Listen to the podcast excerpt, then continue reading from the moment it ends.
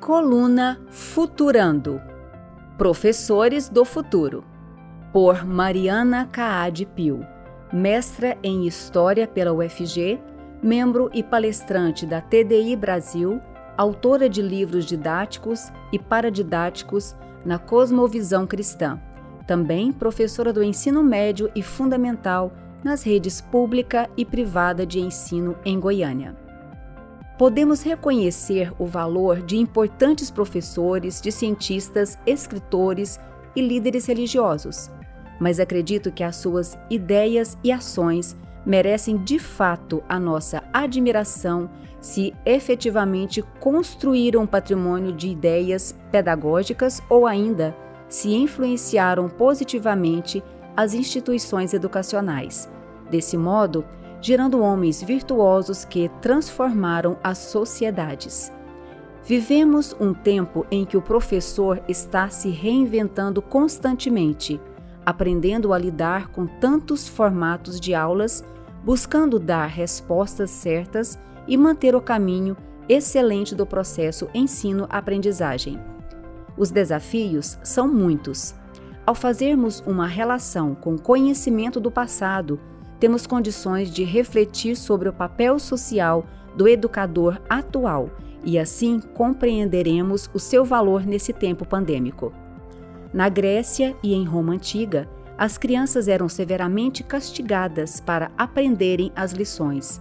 Por outro lado, Jesus revelou amor pelas crianças, provocando uma mudança de mentalidade. Um dos primeiros filósofos do cristianismo, Orígenes, dizia que devemos entender Cristo como um educador, que veio trazer uma proposta de educação para a humanidade, ensinando com base no amor e no poder transformador desse sentimento. Na Idade Média, a exposição da doutrina religiosa de Agostinho visava a fé e a razão. Em seu trabalho específico como Educação, intitulado De Magistro, do Mestre, desenvolveu a ideia de que, como toda necessidade humana, a aprendizagem só pode ser satisfeita por Deus.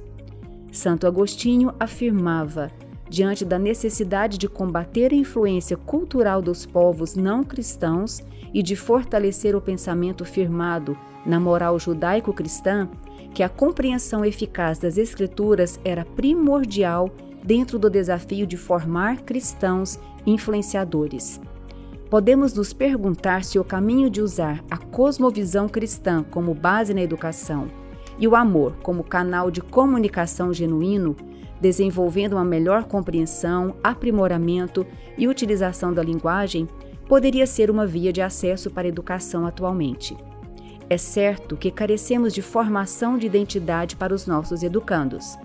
Em termos pedagógicos, a mais importante influência de Martinho Lutero foi a extensão do ensino primário, pois era preciso saber ler para poder ter acesso às Sagradas Escrituras.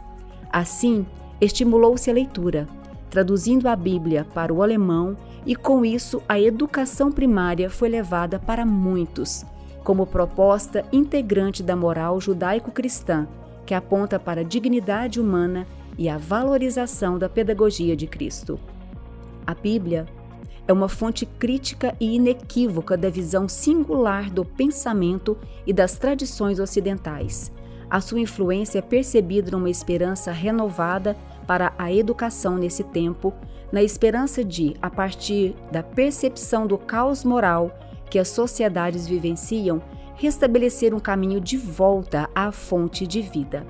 Nesse caso, é necessário recolocar os valores judaico-cristãos na base da sociedade contemporânea e investir na busca coletiva da virtude capaz de moldar comportamentos e que apresente uma resposta radical, transformadora, sempre pautada na figura de Jesus.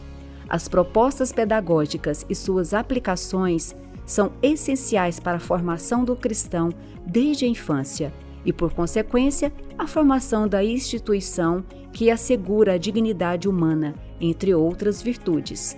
Nesse conjunto de ações encontra-se o valor do educador cristão do futuro.